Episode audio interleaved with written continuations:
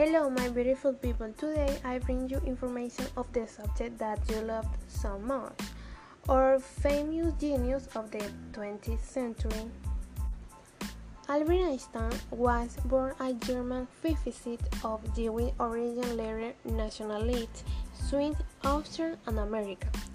He is considered the most important, well-known, and popular scientific of the 20th century. He received the Nobel Prize for Theoretical Physics, especially for his work on the lab of the photoelectric effect to the community.